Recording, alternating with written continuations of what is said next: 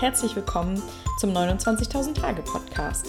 Mein Name ist Annemarie und in der heutigen Episode spreche ich mit Wiebke Haas. Sie ist eine der besten Pferdefotografinnen, für mich persönlich ja die beste überhaupt, über ihren sehr frühen Schritt in Selbstständigkeit und wie sie da, wo sie jetzt ist, eigentlich hingekommen ist. Wiebke hat sich nämlich als Tierfotografin mit 21 selbstständig gemacht und seitdem hat sie drei Bücher geschrieben. Ihre Arbeiten werden von internationalen Magazinen gefeatured und sie hat zahlreiche Foto-Awards gewonnen. Als ich Wiebke kennengelernt habe, hat sie mich sofort beeindruckt und auch ihre Fotos und ihre Arbeiten beeindrucken mich jedes Mal wieder. Und ich darf sie auch seit einigen Monaten begleiten und unterstützen bei ihrer Arbeit. Und da lag es natürlich auf der Hand, ähm, dass sie in meinem Podcast kommt. Und deswegen freue ich mich jetzt umso mehr und es ist für mich was ganz Besonderes, jetzt diese Folge mit euch zu teilen. Wir sprechen über Selbstvertrauen, verpasste Chancen, hohe Ansprüche und außerdem haben wir auch darüber gesprochen, wie sich Introvertiertheit eigentlich auf die Selbstständigkeit auswirkt und wie man es schaffen kann, trotzdem erfolgreich zu sein. Dieses Interview wurde außerdem aufgezeichnet für Ihren YouTube-Kanal. Das könnt ihr dann alles in den Shownotes finden. Da könnt ihr euch gerne auch bei YouTube nochmal das Video anschauen. Jetzt wünsche ich euch aber erstmal viel Spaß beim Hören.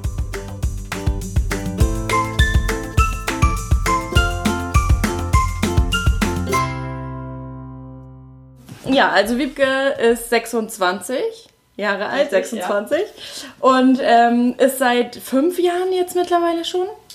Fünf Jahren selbstständig? Na, seit, äh, seit dem Abschluss meiner Ausbildung, die habe ich quasi 2012 beendet und ja, von da an war ich. Also seitdem du 21 bist, wenn ich richtig gerechnet habe. Ja, genau. Das ist ja schon mal echt krass. Und zwar als äh, Fotografin, als Tierfotografin. In der letzten Zeit mehr, also viele kennen dich durch deine Pferdebilder. Genau. Ähm, aber andere Tiere hast du ja auch ganz oft vor der Kamera oder das wird jetzt vielleicht wieder mehr. Ähm, aber die, die Pferdebilder, die kennen, glaube ich, viele. Äh, so, von euch sowieso, aber von den Podcast-Hörern vielleicht noch nicht. Ähm, deswegen muss ich jetzt immer so ein bisschen switchen. Aber du kannst ja gleich nochmal selber erzählen. Und ja, Wiebke hat schon ähm, viele Preise gewonnen, hat schon Vorträge gehalten, gibt Workshops und das alles mit, ja, 26 es ist total Wahnsinn, was, was sie alles schon erreicht hat und geschafft hat. Und ich möchte jetzt natürlich wissen, wie schafft man das? Also wie kann man denn bitte mit 21 den Mut fassen zu sagen, ich mache mich selbstständig und ich und und warum will man das überhaupt? Das will ja auch nicht jeder und das ähm, interessiert mich natürlich total und ähm, genau. Und ich begrüße dich jetzt erstmal, also für die Podcast-Hörer. Für das Video hatten wir gerade schon eine kleine, kleine Einführung. Ähm, hallo Wiebke, schön, dass das geklappt hat. Ja, es freut mich auch. Ich bin sehr gespannt. Dann starten wir gleich mal mit den Fragen. Ähm, und zwar interessiert mich ja immer so, ähm, wie schafft man es, ähm, nicht gleich in diese, also von der Schule direkt mit der Masse sozusagen mitzuschwimmen. Also es klingt jetzt abwertend, das meine ich natürlich nicht so, aber man hat ja ganz häufig von der Gesellschaft das vorgegeben gekriegt, dass man, dass man sagt, okay, ähm, Eltern, was weiß ich, sagen so, äh, sofort ein Studium, ähm, sofort ähm, eine Ausbildung und dann arbeitest du und genieß mal jetzt im Studium oder eine Ausbildung noch dein Leben, weil danach ist es vorbei. Also jedenfalls kenne ich das so. Ja. Ähm, wie war das denn bei dir? Also bist du gerne zur Schule gegangen? Wie bist du, also gucken wir uns mal die kleine Wiebke an. Wie bist du denn, wie bist du denn so zurechtgekommen nach deiner schönen Kindheitszeit und dann in die Schule? Oder war Schule für dich halt immer auch cool? Also ich bin sehr behütet aufgewachsen, das kann man vielleicht als erstes sagen, weil ich finde, das gehört auch dazu. Zwar bin ich auch ein Scheidungskind, aber bei mir hat das irgendwie nie große psychische Folgen gehabt oder so. Ich bin gut aufgewachsen und bin sehr gerne zur Schule gegangen, weil eben unsere Schule genauso behütet war. Ähm, das ist eine Schule auf dem Dorf gewesen. Wir hatten vielleicht 300 Schüler oder so insgesamt. Ähm, und entsprechend klein und gemütlich war auch äh, der gesamte Radius. Das heißt, ich bin gar nicht so mit diesem ganzen Druck aufgewachsen, der auf einen aufgebaut wird. Und ähm, ich habe eben nicht mit 21 den Beschluss gehabt, mich selbstständig zu machen, sondern schon mit 18. Weil ich eben ähm, mein Abitur gemacht habe und mich gefragt habe, okay, was will ich jetzt machen? Will ich irgendwas mit Medien machen? Das stand schon ähm, auch oben mit auf der Liste, also irgendwas mit Medien. Ich habe immer gezeichnet in meinem Leben, ähm, mich viel mit Kunst und so weiter beschäftigt und bin dann eben ähm, über, die, über den Film in die Fotografie auch gerutscht. Das heißt also, dieses Kreative und mit Technik ähm, etwas machen, etwas gestalten, das habe ich schon immer Zeit meines Lebens gemacht. Und da war für mich klar, okay, irgendwas mit Medien, dieser Klassiker, den halt wahrscheinlich, den, ja, den viele so denken, äh, den habe ich eben verfolgt. Und dann habe ich überlegt, okay, aber das ist nicht alles, was mich richtig fasziniert, sondern das sind eigentlich die Tiere und die Pferde. Also ich bin eben mit Hunden und Katzen groß geworden. Ich reite seit meinem zwölften Lebensjahr und so mit 14, 15, ja, da habe ich eben im Internet von Gleichaltrigen richtig, richtig, richtig tolle, nach meinem damaligen Verständnis, ähm, Pferdefotos gesehen. Und da habe ich gesagt, genau das möchte ich auch machen. Ich bin so fasziniert von den Pferden, von der ganzen Reiterei, von meinem Hobby. Ähm, ich möchte das auch ausprobieren und bin da eben so reingerutscht in diese ganze ja, Technikschiene, also so ein bisschen weg vom Zeichnen, rein in dieses Fotografieren und Filmen. Und als es dann nachher so weit war, äh, bezüglich meines Abiturs, habe ich eben überlegt, okay, wie kann ich meine beiden Hobbys am besten miteinander verknüpfen, also dieses Kreative mit den Tieren. Ja, ich werde Pferdefotografin. Lag auf der Hand. Es lag auf der Hand ja. quasi. Ähm, es ist natürlich, man, mit 18 weiß man es ja auch noch nicht besser, sag ich mal, zum Glück, weil da geht man einfach ja auch ganz andere Risiken ein, weil man weiß es ja nicht ja. besser. Man macht sich nicht diese Gedanken wie ja. Erwachsene. Oh, was wäre, wenn? Und meine Eltern haben mir da Gott sei Dank auch keine Steine in den Weg gelegt. Die haben halt gesagt, okay, dann willst du das machen, das, ne, du hast den Biss dazu. Ähm, ich habe es eben ganz klassisch über eine normale Berufsausbildung gemacht, bin erst quasi drei Jahre in Lehre gegangen und habe meinen Gesellenbrief als Fotografin, ähm, sodass das auf, ja, dass es irgendwas Handfestes trotzdem ist. Also nicht dieses, ich mache mich nur selbstständig und habe nichts in der Hinterhand. Aber es stand schon mit 18 fest. Also, wo du Abitur gemacht hast, stand halt schon fest, ja, ich will mich auf jeden Fall selbstständig machen. Genau, das, okay. das war dem geschuldet. Es gab halt keine Pferdefotografen, wo du dich jetzt anstellen lassen kannst. Also, damals war die Szene sehr, sehr klein und übersichtlich. Mhm. Da waren vielleicht zwei, drei große Namen und ansonsten gab es nur dieses eine Forum, Animal Pics damals. Da war mhm. eine Handvoll Leute, man kannte jeder, kannte jeden. Und da war ich eben ähm, aktiv und da war mir halt klar, das geht nur in der Selbstständigkeit. Mhm. Als Fotograf kann sich auch nicht anstellen lassen, also ganz ehrlich. Ja, naja, also, ja. also ja, ja, ist halt schwierig, wenn man halt hoch hinaus will, kommt immer darauf an, welche Ziele man hat. Genau. Ähm, aber ich würde gerne nochmal so in die Schule zurückgehen, mit der Selbstständigkeit, da frage ich dich nachher nochmal aus. Ähm, wie hat dir denn die Schule gefallen? War das so cool für dich oder war das sehr ähm, also weil du meintest, ja, war eine dörfliche Schule und dadurch ein bisschen entspannt und so. Aber war das so, oh, dass du gedacht hast, oh meine Güte, ich habe keine Lust, so richtig zu lernen oder ähm, die Sachen zu lernen, weil mir die irgendwie unsinnig vorkommt? Ist ja auch so, ich hatte ja auch eine Folge zum Schulsystem mal aufgenommen mit einer Lehrerin, die das so ein bisschen anders gestaltet und, ähm, und deswegen interessiert mich das halt auch immer, weil ja Kinder, wir sind, werden halt mit sechs oder sieben eingeschult, haben bis dahin irgendwie so eine im besten Fall behütete Kindheit gehabt und werden dann da so hingesetzt, so jetzt musst du schreiben lernen, jetzt musst du das lernen, jetzt musst du Dinge lernen, die wahrscheinlich oder vielleicht auch ein bisschen, ähm, ja, weiß ich nicht, so unsinnig teilweise sind, weil wir sie ja gar nicht mehr brauchen. Ja, das ist richtig. Also generell bin ich sehr gerne zur Schule gegangen. Das lag aber auch an den Lehrern und an dem Klassenverband. Also wir sind in einer kleinen äh, Klasse quasi groß geworden, in Anführungsstrichen. Unser Klassenverband war immer sehr, sehr stark. Also bei uns hat eigentlich mehr oder weniger Leistung erzählt, aber trotzdem waren wir eine lustige Truppe. Wir haben eigentlich immer sehr, sehr viel gelacht. Und die Lehrer waren zum Großen und Ganzen auch ziemlich cool. Und wir wurden eigentlich, also meine Lieblingsfächer, die waren halt Kunst, Deutsch, Philosophie und da wurden wir halt sehr, sehr, sehr deutlich zum freien Denken erzogen, eben alles zu hinterfragen, ja, zu argumentieren, cool. ja.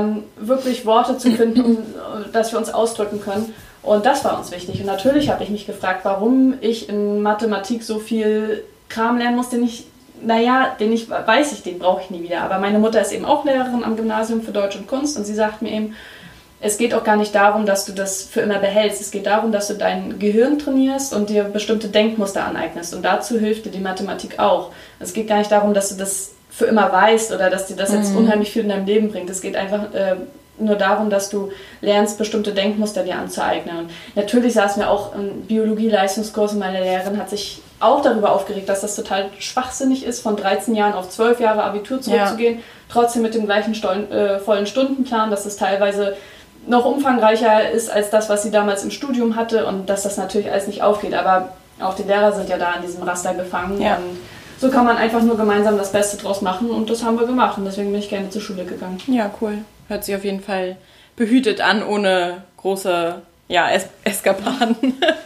Ja. ähm, und dann äh, hast du dann so, wo es denn, also wo es denn darum ging, was macht ihr nach dem Abi? Also ich kann mir, ich kann mich auch noch so äh, gut daran erinnern, dass immer alle gesagt haben, ja, was willst du denn machen? Also das sagen dir ja auch alle, wenn du äh, anfängst zu studieren. Und dann, was willst du denn mit dem Studium machen? Wollen auch immer alle sofort wissen.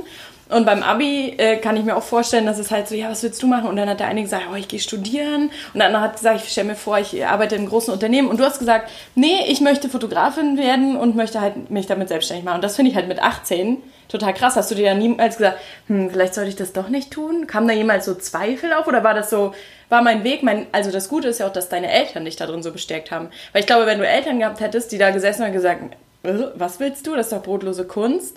Und ähm, ja, naja, es ist ja häufig so. Die Sprüche habe ich ja. auch gehört, allerdings eher von ähm, anderen Verwandten. Okay. So von den Großeltern mhm. eher so, no, das ist doch brotlose Kunst. Ja, es kann natürlich brotlose Kunst sein und natürlich brauchst du dafür einen langen Atem. Ja. Und natürlich hast du Selbstzweifel, die habe ich manchmal heute noch. Mhm. Und obwohl ich sehr, sehr selbst, also selbstbewusst, oder es gab einen Unterschied, ne? wir hatten das neulich mal äh, besprochen, ne? Selbstbewusstsein mhm. und Selbstvertrauen. Ja ich habe ein sehr großes Selbstvertrauen und nichtsdestotrotz habe ich mir natürlich immer die Frage gestellt, was ist wenn, was wäre wenn, aber du erfährst es ja nie, wenn du es nie ausprobierst. Und ja. ich habe mir eben dann überlegt, ich bin 18, ich bin jung, ich kann jetzt erstmal eine Ausbildung machen, andere fahren ins Ausland ein Jahr, äh, brechen dreimal ihren Studiengang ab oder so und finden sich ja erstmal selbst. Ich hatte mich zu dem Zeitpunkt schon gefunden und mir dann eben überlegt, für den Fall, dass es gar nicht klappt, dann kann ich mit Mitte 20 immer noch irgendwas anderes machen, was mir liegt, was mich interessiert, nochmal ein Studium anfangen und mich komplett umorientieren. Mhm. Die Zeit läuft mir ja nicht weg, dann mache ich das halt nochmal. Und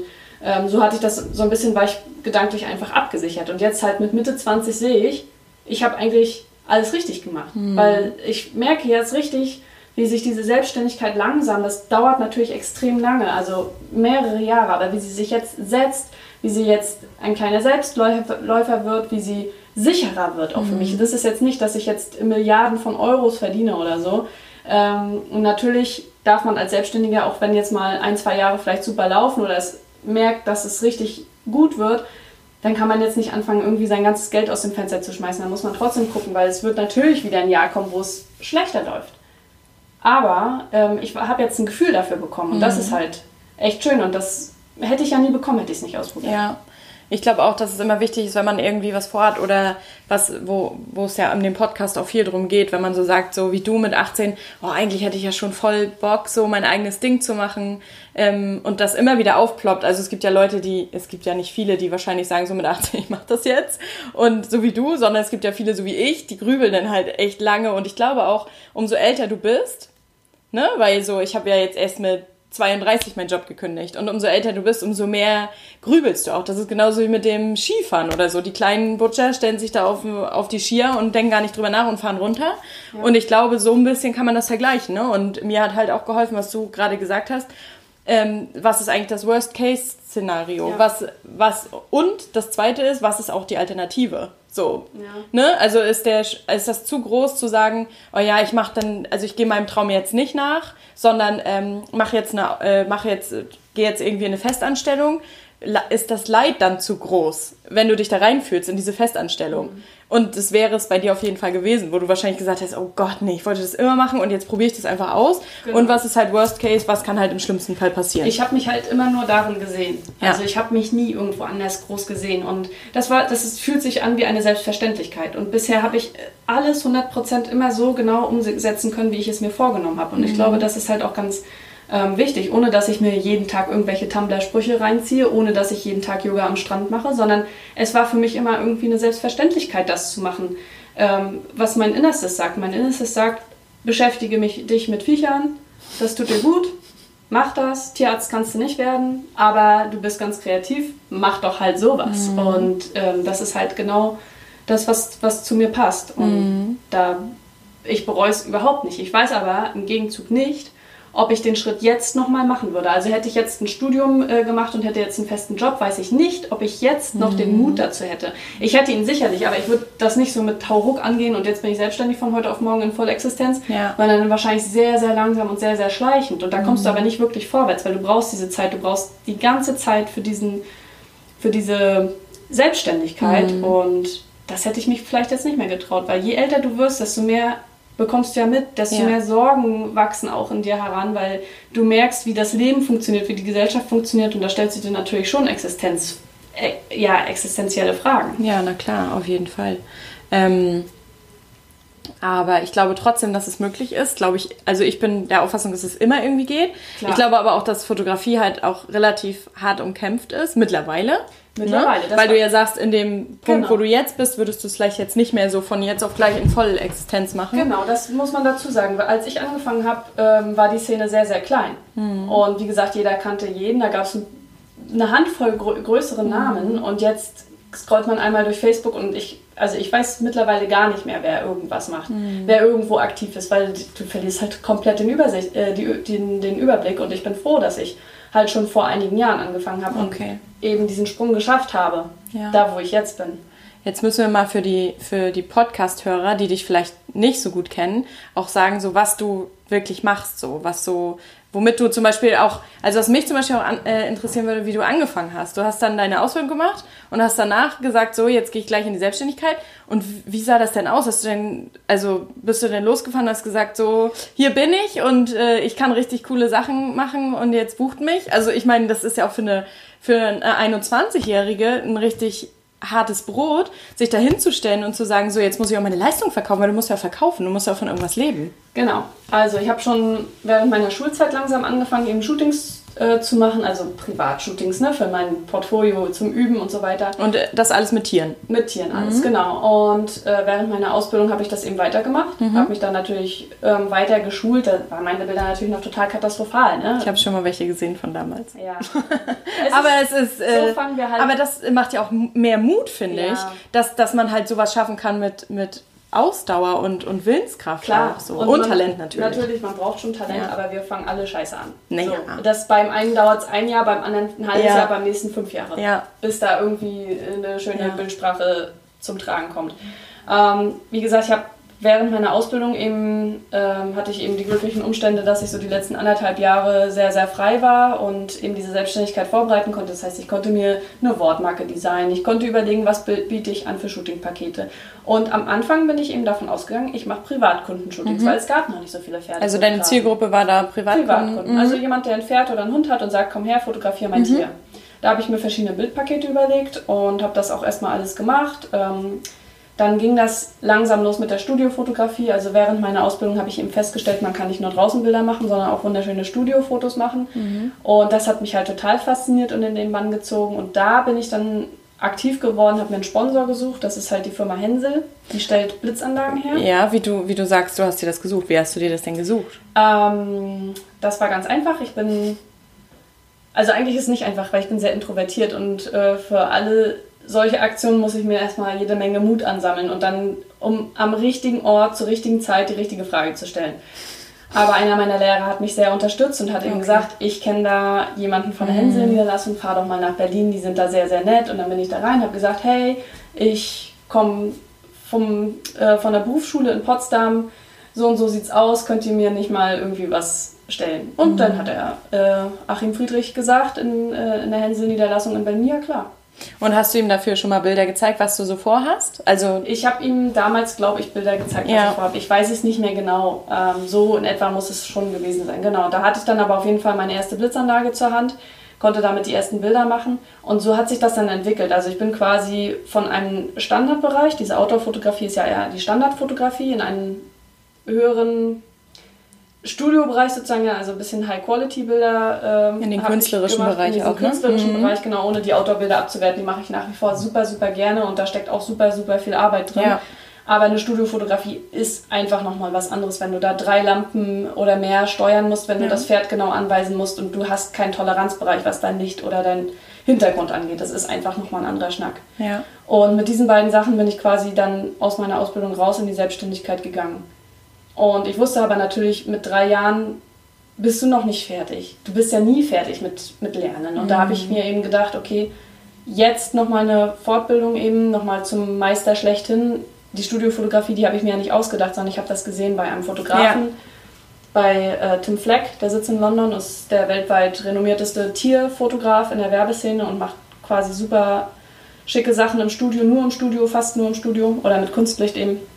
Und zu dem bin ich dann eben nach meiner Ausbildung nochmal gefahren.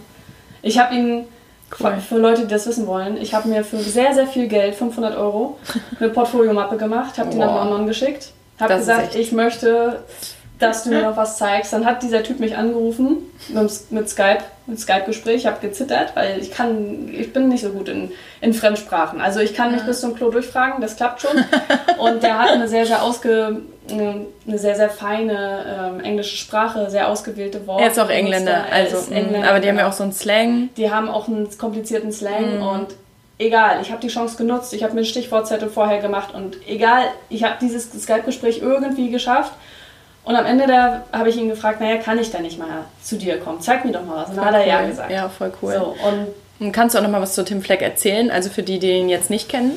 Ja, ähm, wie gesagt, der weltweit renommierteste Werbefotograf. Das heißt, wenn jetzt zum Beispiel die Firma Gucci irgendeine Werbekampagne machen möchte mit einem Tier in der Werbung, dann fotografiert er sehr wahrscheinlich dieses Tier. Und wenn es ein Leopard ist, dann? Wenn es ein Leopard ist, alles. Also er hat sehr, sehr viel Connections eben zu diesen ganzen Filmtieren. Er mhm. fliegt auch in die USA, um da einen Gorilla für 35.000 Dollar am Tag zu fotografieren und das dann in die Galerien zu verkaufen. Er hat eigene Bücher gemacht, der hat ähm, befüllt Galerien, der verkauft Lizenzen. Also der macht ganz, ganz viel in diese Werbeszene. Und das war eben auch für mich ein Knackpunkt, eben festzustellen, dass ich raus möchte von diesen Privatkunden. Das war ja sowieso dann zu der Zeit, als dann immer mehr Hobbyfotografen auf den Markt kamen und die Privatkunden, die ein kostenloses Shooting gemacht haben. Ja. Dass ich dann eben für mich gesagt habe, hey, es gibt diese Werbefotografie und da kann man sich richtig viel Zeit lassen für ein Fotoshooting, kann das mit richtig viel Aufwand betreiben und kriegt das auch noch angemessen vergütet. Und das war halt auch nochmal so ein, so ein Punkt, der mich dann weitergebracht hat. Mhm. Der hat mir wirklich eine große, große Tür aufgemacht. Und ja. hätte ich das nicht erlebt, dann weiß ich nicht, was ich jetzt, dann würde ich vielleicht mhm. immer noch auf der Stelle sitzen. Auch, voll gut, dass du dir das da alleine dann so gesucht hast und, und auch den Mut aufgebracht hast, mit dem dann zu skypen und so. Weil ganz oft äh, scheitern ja einfach so Dinge, auch äh, jetzt mal abseits der Fotografie, aber wenn man so sagt, oh, ich würde gerne mal, so, ja. ne? Ähm, und wenn das Weiterkommen ist in deinem Job, äh, so ein Idol war das ja, ist oder ist das ja für ist dich, noch, ja. Ähm, dann so äh, einfach mal zu, zu, kontaktieren und zu, also sich den Mut zu fassen, das kann ich vielleicht, das kann ich schaffen.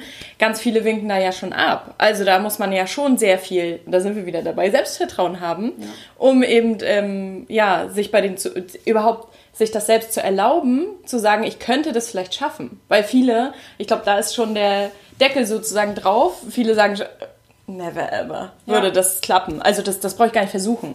Ja. Das finde ich krass, dass Aber du das gemacht hast. Da fand ich die Vorstellung schlimmer, die Chance verpasst zu haben. Ja, also auch wieder das mit genau. dem, was und, ist die Alternative. Und dabei möchte ich eben nochmal sagen, dass ich kein extrovertierter Mensch bin. Also ich bin introvertiert. Das heißt, ich bin keine gute Verkäuferin. Ich kann nicht auf eine Party gehen und finde da genau die richtigen Leute. Ich wohne auch nicht in der Stadt. Also mir hat man gesagt, ich muss unbedingt in die Stadt ziehen, um ganz viele Leute zu treffen. Ja. Aber das entspricht gar nicht meinem Naturell, das möchte ich gar nicht. Ich möchte einfach nur die richtigen Leute kennen, die mich zur richtigen Zeit weiterbringen. Und da, das kann man eben auch als introvertierter Mensch und ähm, dazu muss man einfach nur ein bisschen seine Umgebung im Auge behalten und eben gucken, wer kann mich jetzt genau zur richtigen Zeit voranbringen. Ja, und vor allen Dingen, ich glaube, dass bei dir der große Vorteil ist, dass du dein Ziel halt immer vor Augen hast. Weil ich ja. glaube, dass man sonst schnell vom Kurs abbringen kann. Und, und ähm, ich glaube, du bist echt ein gutes Beispiel dafür, weil du das jetzt gerade so erklärt hast, dass du ähm, eher introvertiert bist, ähm, dass man halt wahrscheinlich nicht sein Gesicht die ganze Zeit in die Kamera halten muss und äh, die ganze Zeit alles von sich preisgeben muss, was ja heutzutage viele auch verlangen, wenn du dir mal so Trainer oder Coaches anguckst, die dann sagen, ja, und du musst alle irgendwie äh, immer mitnehmen, am besten mit aufs Klo nehmen, also ist jetzt übertrieben gesagt, aber ähm, und das, dass man halt auch vieles erreichen kann als introvertierter Mensch, weil du hast ja Awards gewonnen und Bücher geschrieben und also es ist echt Wahnsinn. Also wer Wiebke noch nicht kennt, der muss unbedingt ihren Namen mal googeln, weil da gibt es echt ganz viel zu entdecken. Und ähm, ja, also ihre Fans, wir nehmen das ja jetzt gerade als Video auch auf, ähm, kennen sie ja schon. Von daher muss ich da nicht viel zu sagen, aber nur wer sie nicht kennt. Also du hast ja super viel erreicht. Und ähm, das erst in fünf Jahren, also oder mit Mitte 20, das finde ich halt echt krass.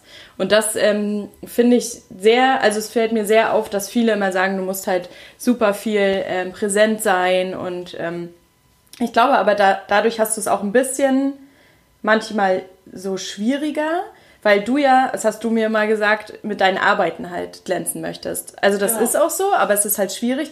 Also du machst super tolle Arbeiten, aber das ist halt auch schwierig, wenn eben es auch super viele Menschen gibt, die die Kamera überall hin mitnehmen und ständig präsent sind. Genau, natürlich. Da stelle ich mich dann logischerweise ein bisschen hinter Ja. an, sei es nur mit dem Facebook-Algorithmus. Aber ich habe dieses Jahr für mich beschlossen, es ist mir egal. Ja. Ich mache einfach mein Ding. Ich möchte einfach nur richtig gute Fotos machen Ja. und jeder, der mir folgt, soll das aufgrund meiner Leistung machen und nicht aufgrund meiner Persönlichkeit. Freut mich natürlich, wenn Leute sich vielleicht sogar mit mir identifizieren können. Aber ich möchte einfach ein gutes Beispiel sein für andere Leute, die so ticken wie ich, dass sie einfach sehen, man kann auch heutzutage noch was mit Leistung machen. Und der Trend geht auch wieder dahin zurück. Man möchte gar nicht mehr diese ganzen Schwätzer haben, die hintenrum einfach nicht das leisten können, was sie vorne rum die ganze Zeit rausfeuern. Und das gibt es halt ähm, vermehrt. Und natürlich haben die mehr Reichweite, weil sie spannendere, vermeintlich spannendere oder reichweitenlastigere Sachen und Projekte starten können. Aber ich finde es viel schöner, wenn ich meine Feinabbilder mache und weiß, da steckt so viel Detail und Liebe drin, so viel ähm, von meinem Gefühl und meinen Gedanken in diesem einen Bild. Und dann Ja. mache ich das lieber und dann geht das vielleicht bei Facebook unter, weil es irgendwie ein Pferd vor schwarzem Hintergrund ist oder ein nicht so aufregendes Motiv. Aber dafür weiß ich, wenn es der Richtige sieht, dann erkennt er, dass das eine gute Fotografie ist. Und da ist das andere Bild dann vielleicht nicht mehr so wichtig oder so, so kann, kann da vielleicht nicht mehr so richtig ranreichen, weil, da, weil das eben nicht diesem Kunst- oder ästhetischen Empfinden entspricht, Ja. wo ich eben hin möchte mit meinen Fotos. Das ähm, fällt mir jetzt gerade so ein, ähm, dass ich bei deinen Bildern auch immer denke, so, boah, da steckt so viel Perfektionismus auch drin. Steht dir das auch manchmal im Weg? Ja, das steht mir äh, massiv im Weg, gerade bei Privatkundenaufträgen, einfach weil ich meinen Preis eigentlich viel, viel höher, das, das Fünffache nehmen müsste, um dem eigentlich gerecht zu werden, was ich da mache. Und dann komme ich selbst in diese Spirale, bearbeite ich das Bild jetzt für so, wie der Kunde es bezahlt, oder bearbeite ich das Bild so, wie ich es eigentlich könnte und Was wollte dein Anspruch ist auch, ne? was mein Anspruch ist. Und deswegen möchte ich eben immer weiter weg von den Privatkundenshootings, beziehungsweise dort den Preis eben realistisch angleichen, dass ich mich da nicht zurückstellen muss, Ja. dass es trotzdem bezahlt wird und dass es dann eben nur noch Leute machen, die das genau sehen und wollen. Und alles andere geht dann eben in die Werbung und in den Lizenzverkauf. Ja. Also da soll es eher hingehen. Dann. Genau, da ist es ja, fängt es jetzt ja auch an. Ja, Ich- aber so äh, perspektivisch dann noch mehr. perspektivisch Mhm. genau richtig in die, in die Werbeszene. Und ähm, da habe ich eben mich dieses Jahr beworben beim Weitsprung-Event. Das ist vielleicht auch nochmal ein Hinweis für alle angehenden Fotografen. Da kann man sich eben äh, bewerben und ein Portfolio einreichen. Und wenn man Glück hat, gehört man zu den wenigen, die eben die Chance haben, das eigene Portfolio wirklich hochkarätigen Art Bayern von ganz, ganz großen Agenturen vorzulegen. Und da bekommst du richtig gut Feedback. Und die Cool. haben mir eben gesagt, für meine Zukunft, das kann ich jetzt vielleicht ja auch einfach mal, ja, preisgeben klingt immer so ein bisschen geheimnisvoll, einfach Oh. mal sagen für die Leute, die das ähm, gerne wissen wollen. Die Ja. haben zu mir gesagt, das mit den Pferden, das kannst du, 100 Prozent. Das kann dir auch keiner nachmachen. Mhm. Ja. Mhm. Sie haben auch gesagt, es gibt keine guten Tierfotografen in Deutschland. Soll jetzt nicht heißen, für alle, die zugucken, dass äh, unsere Tierfotoszene schlecht ist. Auf keinen Fall. Da gibt es richtig, richtig tolle Sachen. Ich bewundere auch einige andere Pferdefotografen aus der Szene. Aber für diese Werbeszene ist das eben alles, Mhm. Die brauchen das nicht, die wollen diesen Kitsch nicht haben. Es gibt also keinen Tim Fleck in es Deutschland. gibt keinen Tim okay. Fleck in Deutschland. Die Mhm. wollen diese ganz cleanen, straighten Bilder haben, ohne, also ich Ja. hatte da fünf Outdoor-Bilder drin. Und bei diesen fünf Outdoor-Bildern haben sie die Augenbrauen hochgezogen und gesagt, das ist aber ganz schön der Kitsch. Und das war noch nicht mal Kitsch, da war nicht ein Sonnenuntergang dabei. Und das finden die trotzdem schon Kitsch, wenn das Ja. Pferd dann Wahnsinn, ne? Wie das, wie das, was das für ein Unterschied das, ist. ist, das hat mich auch So ziemlich geschockt. Perspektive, ja. Aber dafür haben sie mir eben gesagt, du musst der, das werden, was Tim Fleck für, für Großbritannien ist, musst du für Deutschland werden. Fotografiere jetzt andere Tiere. Du kannst das mit den Pferden, du kannst das 100% auch mit anderen Ja. Tieren. Und eigentlich bin ich ja auch äh, so eingestiegen als Tierfotografin Mhm. und da möchte ich eben auch wieder hin. Ich möchte Tierfotografin sein. Natürlich, die Pferde sind immer was ganz Besonderes dabei. Mhm. Aber das ist jetzt eben die Perspektive, dass ich jetzt sage, okay, ich werde dazu wieder breiter. Mhm. Das ist das, was die haben wollen, das ist das, was die brauchen. Wenn ich in dieser Werbeszene richtig Fuß fassen will, muss ich diesen Weg gehen. Ja.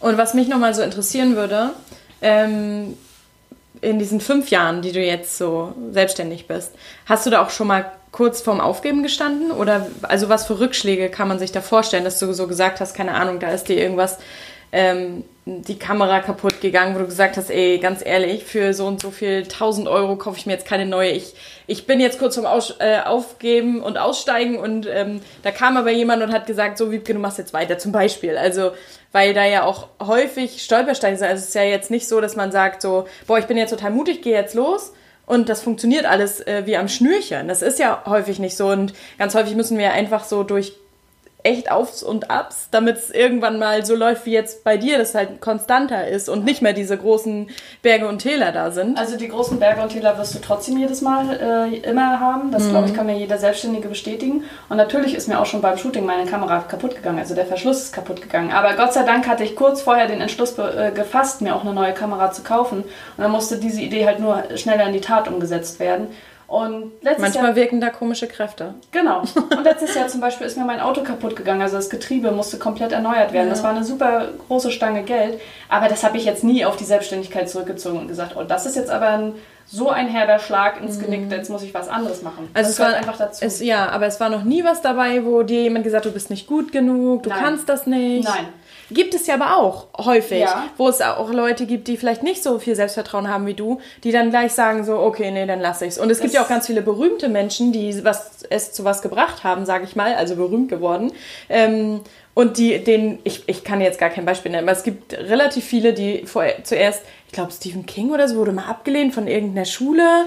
Ja, der, wirst, Wahnsinn. Ich wurde auch schon abgelehnt. Ich hatte mal vor ein paar Jahren, äh, habe ich mal Bilder eingeschickt an einen Kalenderverlag und die haben dann gesagt, diese Bilder verkaufen sich nicht, um dann tatsächlich im Folgejahr genau solche Bilder zu verkaufen in dem Kalendersortiment. Okay. Aber das das vergesse ich, das so. Ja. Ist mir doch egal. Dann wollen die mich halt nicht. Es, es haben sich jetzt in, den kurze, in der kurzen Zeit, du hast es ja vorhin aufgezählt, sind ja so viele Sachen passiert. Mhm. Das heißt, du hast zwar einen Rückschlag, aber dann kommt sowas Cooles plötzlich, das, dann vergisst du das andere. Und das spielt dann, hat dann auch einfach keine Rolle mehr und äh, spielt keine Rolle mehr. Und ähm, ich hatte das große Glück, dass bisher alle Profis, denen ich begegnet bin, oder allen, alle Außenstehenden haben zu mir gesagt, krass, sowas habe ich noch nie gesehen. Mm. Und das hat mir so viele Türen geöffnet. Ja. Ist wirklich so. Also mm. ich hatte einfach das Glück, mit meinen Bildern irgendeinen Nerv zu treffen, der vielleicht nicht unbedingt den supergrößten Facebook-Hype auslöst, aber in der wirklichen Welt, in der richtigen Szene, mm. nicht in der Hobbyfotografen oder kleine Mädchen im Sonnenblumenfeld-Szene, ohne dass es jetzt abwertend klingt. Einfach in dieser Werbeszene. Die ist nun mal ein anderes,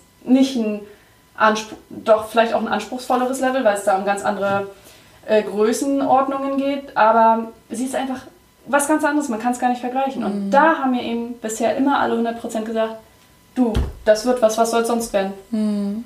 Ja. Das, das wird was, das liegt auf der Hand. Mhm. Selbst mein Vater sagt das. Und oh, das soll anscheinend schon was sein. Der ist halt sehr rational. Ja, aber ähm, selbst der Weil es kennt ja jetzt keiner deinen Vater, also Nein. von daher. Nein, das ist richtig. Ähm, aber, ja. Was ist denn so dein ähm, wenn ich jetzt so auf die, auf, auf mal die Zuhörer, ich, ich höre dich jetzt und ähm, denke so, wow, dann hat die das aber, äh, dann liegt der das im Blut, da kann ich ja gar nicht so mit, also nicht, dass jemand solche Fotos macht wie du, aber, aber so, dass man halt so eine Art na, Rezept hat, was braucht man, wenn man jetzt nicht unbedingt Fotografin werden will, aber wenn man sagt, boah, ich habe eine Idee und, und das spukt schon so lange in meinem Kopf rum, das ist ja auch immer das, worauf ich in meinem Podcast hinaus möchte und um eben ein bisschen motiv zu motivieren und zu inspirieren, dann auch ähm, die Kraft, man hat ja viel mehr Kraft in sich, von der man eigentlich so wenig nutzt. Und ähm, wie kann man das so rauslocken? Weil du kommst so rüber so, nö, pff, mir hat das nie einer gesagt und ich war immer gleich ganz gut und also so klingt das jetzt. Also gleich ganz gut war ich natürlich nicht. Nein, aber das klingt ja. jetzt so für viele, weil viele dann, glaube ich, eher, also ich, wenn ich dich jetzt nicht kennen würde, wäre jetzt entmutet, würde sagen, okay, ich lasse es gleich ich gehe nach Hause und ähm, stecke meinen Kopf unter die Decke. Aber da haben, wir, da haben wir das, was wir am Anfang schon gesagt haben. Ich habe als ganz junger Mensch schon damit angefangen. Ja. Ich habe ja schon mit 16, 17 angefangen, über Fotoshootings nachzudenken ja. und wie man die jetzt best, am besten an den Mann bringt. Und das ist schon zehn Jahre her. Bitte betone das nicht so sehr.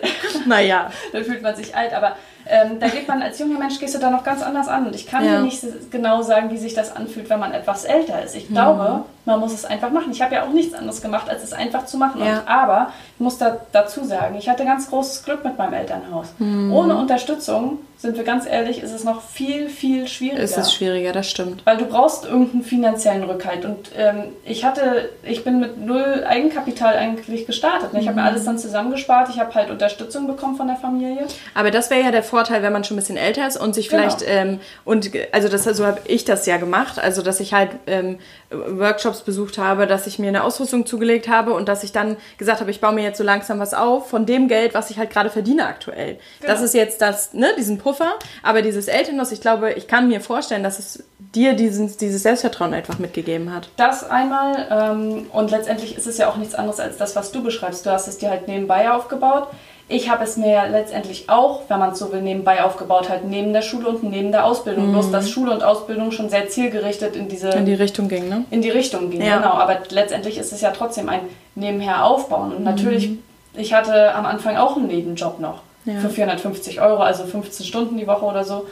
Ähm, natürlich braucht man das. Und es ist auch nicht gesagt, dass es mal in der Selbstständigkeit für immer jetzt äh, super läuft. Vielleicht habe ich in fünf Jahren keine Lust mehr darauf. Ja. Vielleicht möchte ich in fünf Jahren mal nicht mehr diesen Druck haben, selbstständig zu sein. Vielleicht möchte ich dann einfach mal ein, zwei Jahre mich ein bisschen zurücklehnen, in Anführungsstrichen, aber ein geregeltes Einkommen mhm. haben. Das kann auch sein. Du hast ja gerade gesagt, dass es vielleicht auch mal ganz angenehm wäre, ein geregeltes Einkommen zu haben, dass du vielleicht irgendwann mal darauf Lust hast. Und ich kann mich daran erinnern, wir kennen es ja jetzt schon ein paar Monate, ähm, dass du mal gesagt hast oder dass du mal so ein Angebot hattest, äh, für ein paar Wochen einen Job zu machen, wo du halt dann auch dein geregeltes Einkommen hast. Und erzähl doch mal, wie da der Ausflug in die, ja, was sagt man denn, ins Angestelltenverhältnis war. Wie war das für dich?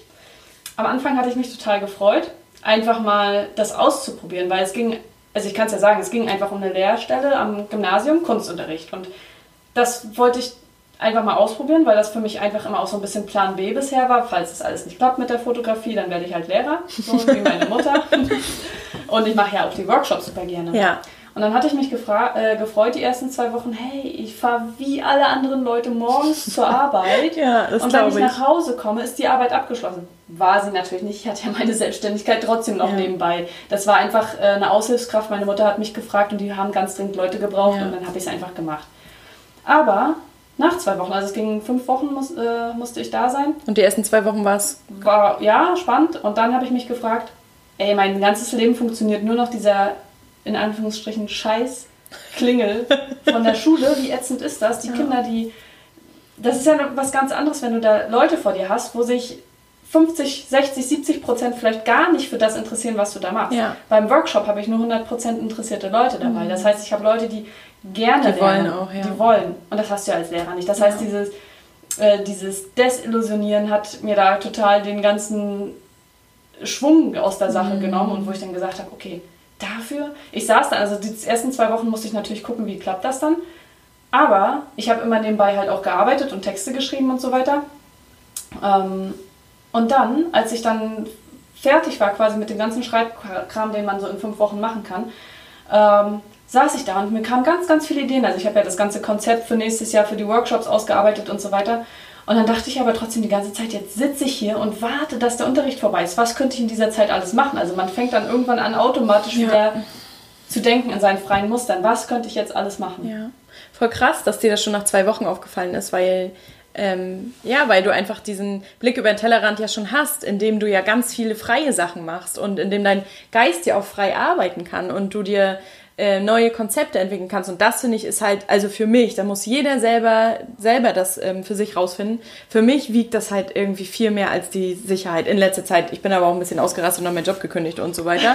Und, äh, und bin da gerade am, am Selbstentdecken meiner Fähigkeiten und meiner Kräfte und und äh, aber diese Fantasie zu haben, einfach wieder wie ein Kind, also es ist natürlich Selbstständigkeit und man hat natürlich auch, ja, du musst Rechnungen bezahlen und so weiter, das ist so der Ernst des Lebens, was jetzt ein bisschen lame ist. Und, Richtig nervig. Ja, total.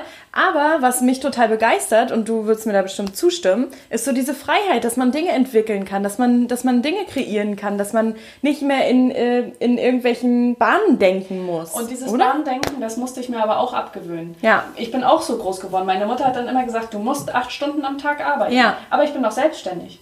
Ich kann doch arbeiten, so wie es ja. gerade kommt. Und wenn es am Wochenende ist oder wenn es mal mehr ist, wenn es mal weniger ist. Ja. Und dann war ich eben in Ecuador und habe da eben ähm, eine, eine, ganz, ganz tolle Fotografin getroffen, die jetzt eben auch meine, eine Freundin von mir geworden ist, etwa unser Alter. Ähm, und die gesagt hat, hör doch mal auf, in diese Denkstrukturen zu denken, weil die ja. ist nämlich geflüchtet davon mhm. und nach Ecuador gezogen. und Was ja auch krass ist. Ja, lebt da total ähm, viel, viel freier. Und das hat mir echt geholfen, das dann auch mal zu sehen. Und dass man nicht dass man ist nicht automatisch besser, nur weil man 16 Stunden am Tag rackert ja. und dann jedem sagen kann, oh, ich habe nur, nur äh, vier Stunden Schlaf und ich stehe morgens um 5 auf und bis 22 Uhr oder 23 Vor allen Dingen frage ich mich auch immer, wofür? Wofür, genau. Du verbrauchst dein ganzes Leben, du verbrauchst deine ganze Energie und wenn du alt bist, hast du gar nichts mehr. Ja. ja. Das heißt, man kann auch, das habe ich auch gelernt, man muss nicht in diesem typischen Raster leben, man muss nicht seine, ja. immer seine acht Stunden machen, ich will jetzt nicht sagen, dass wir jetzt in der Selbstständigkeit alle faul sind. Das gewiss nicht. Das ist trotzdem noch ein sehr, sehr hartes Brot. Und äh, manchmal, wenn ich es nicht schaffe, muss ich am Wochenende natürlich sitzen. Und es ist manchmal auch hart, äh, sich einen Tag freizunehmen. Genau. In, in Ruhe freizunehmen. Vielleicht kennen das Studenten unter euch. Bei mir ging es im Studium auch so, dass ich immer gedacht habe, boah, eigentlich müsste ich doch viel mehr tun und jetzt hast du, ne, so ja. Prüfungen lernen oder so. Und ähnlich finde ich das jetzt auch gerade manchmal so, weil gestern hatte ich, hatte ich auch mal einen Tag, wo ich gesagt habe, okay, nachmittags okay, dann fahren wir mal in die Stadt und, und machen mal nichts und gehen mal ein Eis essen. Und das war sonst für mich irgendwie so, oh Gott, du musst doch eigentlich was tun, aber genau. du musst dann dir auch Zeit nehmen, einfach mal nichts zu machen. Ich habe ähm, dieses Jahr schwierig. tatsächlich angefangen ähm, zu versuchen, mir die Wochenenden freizuhalten. Ja. Das klappt nicht immer. Ich hatte natürlich trotzdem schon meine Touren und Sammelshootings und war dann äh, ausgebucht auch am Wochenende. Ähm, aber ich versuche zumindest abends den Rechner auszulassen und mir meine Freizeit zu nehmen. Und das tut so sehr gut. Und mhm deswegen ist meine Arbeit jetzt nicht weniger wert, deswegen komme ich trotzdem voran, deswegen habe ich trotzdem dieses Jahr schon Projekte gemacht. Also da muss man auch gucken, wie ja. möchte ich eigentlich arbeiten, wie möchte ich leben und für was? Ja. Für Facebook-Ruhm? Ja. Ist es das? Ich ja, nicht. es ist auch äh, jetzt auch mal abseits von, den, von, dem, von der Selbstständigkeit, ähm, auch als Angestellter würde ich mich das fragen. Ist es das, was ich gerne mache, was ich jetzt gerade mache? Weil dafür haben wir ja nun mal nur unser Leben. Es ist ja wirklich so. Also ja. es klingt jetzt immer total, man sagt ja diese flachen Sprüche, aber es ist ja tatsächlich so, weil ähm, irgendwann, wie du vorhin schon sagtest, ist man alt und dann sagt man sich, hätte ich bloß mal ein bisschen weniger gearbeitet. Und es gibt ja auch so ein Buch, wo die, wo, wo da so eine Hospizhelferin darüber gesprochen hat, wie eben ähm, sterbende Menschen darüber denken, was sie halt anders gemacht hätten. Und da war Arbeit auch ein großes Thema, dass sie sich halt einfach mehr Zeit genommen hätten. Und dann verdienst du halt ein Tausender weniger. Klingt jetzt so viel und ganz viele würden jetzt wahrscheinlich aufschreien, ähm, wie soll ich denn jetzt meine Rechnung bezahlen und so weiter. Aber ich du kannst auch mit weniger Geld klarkommen. Oder du suchst dir halt eine Möglichkeit, wie du eben wieder mehr Geld verdienst. Und gerade als Selbstständiger schaffst du dir auch manchmal die Möglichkeiten. Also ja. es klingt ja zu einfach, ne? Aber ich will das bloß, ja. ich will bloß ein bisschen Motivation da reinlegen, dass das Leben nicht immer so sein muss, wie die Gesellschaft uns das halt vorlebt. Ja. Äh, Man muss aber auch dazu sagen, ich habe halt die letzten, also seit 2012 wirklich ja jeden Tag eigentlich gearbeitet. Ja. Also ich hatte die ganzen letzten Jahre gar keinen Urlaub, gar keinen frei. Ja. Und ich habe es jetzt dieses Jahr, wir haben jetzt Mitte des Jahres, habe ich mal ein, wie ein normal arbeitender Mensch gelebt, sagen wir es mal so. Ich hatte jetzt eine Woche frei, von der ich trotzdem zwei Tage fotografieren war. Ja. Ein Job und ein, äh, eine Vorbereitung. Ja. Also so richtig kommt man da immer noch nicht rein, aber ich versuche es, weil ich eben für mich festgestellt habe, das ist es nicht. Mein Körper hat es mir auch gezeigt. Mhm. Mit Hörsturz und ähm, ja, teilweise auch Schlafstörungen und das ist es mir. Also Nein. Also ganz ehrlich, kein das Job ist, der Welt ist mir das wert. Das stimmt. Ich möchte, ich habe meine Träume. Meine Träume sind Pferde. Mhm. Ich möchte mit Pferden leben und das ist mein Traum. Und da ist es mir egal, ob wie. Hm. Und mit der Fotografie äh, kann ich das halt ganz gut ermöglichen. Und, ja. und meine Bilder sprechen trotzdem ihre Sprache und funktionieren trotzdem. Ja. Und das heißt, jetzt habe ich fünf Jahre oder sechs gerackert. Jetzt versuche ich wie ein normaler Mensch zu arbeiten und darauf aufzubauen. Ja. Also jeder, ich glaube, jeder muss da seinen Weg auch finden. Ja. Das heißt nicht, dass jeder, der sich jetzt selbstständig machen will, äh, fünf bis sechs Jahre ohne Urlaub durcharbeiten muss. Ich glaube nicht, dass das, dass das der Weg sein muss. Das war halt dein Weg, ne? Auch ähm, dich da zu finden und so. Und auch dich als Person, so wie ja. du halt bist. Ähm, da haben wir ja schon drüber gesprochen, äh, mit der Introvertiertheit. Sagt man Introvertiertheit? Ja, ja ne? ich glaube, ja. ähm, und deswegen, also ich glaube aber trotzdem, dass der, also für mich, das ist auch wie der Weg für dich, ist für mich einfach zum jetzigen Zeitpunkt, ist es für mich einfach mehr wert ähm, oder dieses, dass es dahinter noch mehr gibt. Klar arbeite ich, arbeitet man viel und man hat halt nicht mehr so dieses Privatleben und Arbeit oder Freizeit und Arbeit, aber trotzdem ist es für mich angenehmer, das verschmelzen zu lassen. Einfach, dass ich bestimmen kann, wann ich wo bin und ich über meine Zeit bestimmen kann, weil Zeit ist das Einzige, was ich habe in meinem Leben. Das, was, was dir ja theoretisch keiner mehr nehmen kann. Ja. Und das ist für mich das höchste Gut einfach. Und dass ich darüber alleine bestimmen kann. Und klar investiere ich dann meine Zeit für Arbeit, aber dann arbeite ich auch für mich. Ja. Oder eben für Dinge, für die ich wirklich brenne. So, ja, und genau. das ist halt so der, der Punkt. Vielleicht auch ein ganz gutes Abschluss. Genau. Plädoyer. Okay, gut, dann ähm, ja, würde ich erstmal sagen, für die Podcast-Zuhörer vielen Dank, Wiebke, dass das geklappt hat Gerne. und dass ähm, wir so ein cooles, motivierendes Gespräch heute hatten. Ich hoffe, es fühlten sich nicht welche irgendwie verunsichert, aber das ist halt deine Erfahrung und das finde ich, finde ich super, dass du so ehrlich darüber gesprochen hast. Und ja, dann ja. erstmal vielen Dank und bis zum nächsten Mal. Wir hören uns ja bestimmt das nächste Mal wieder.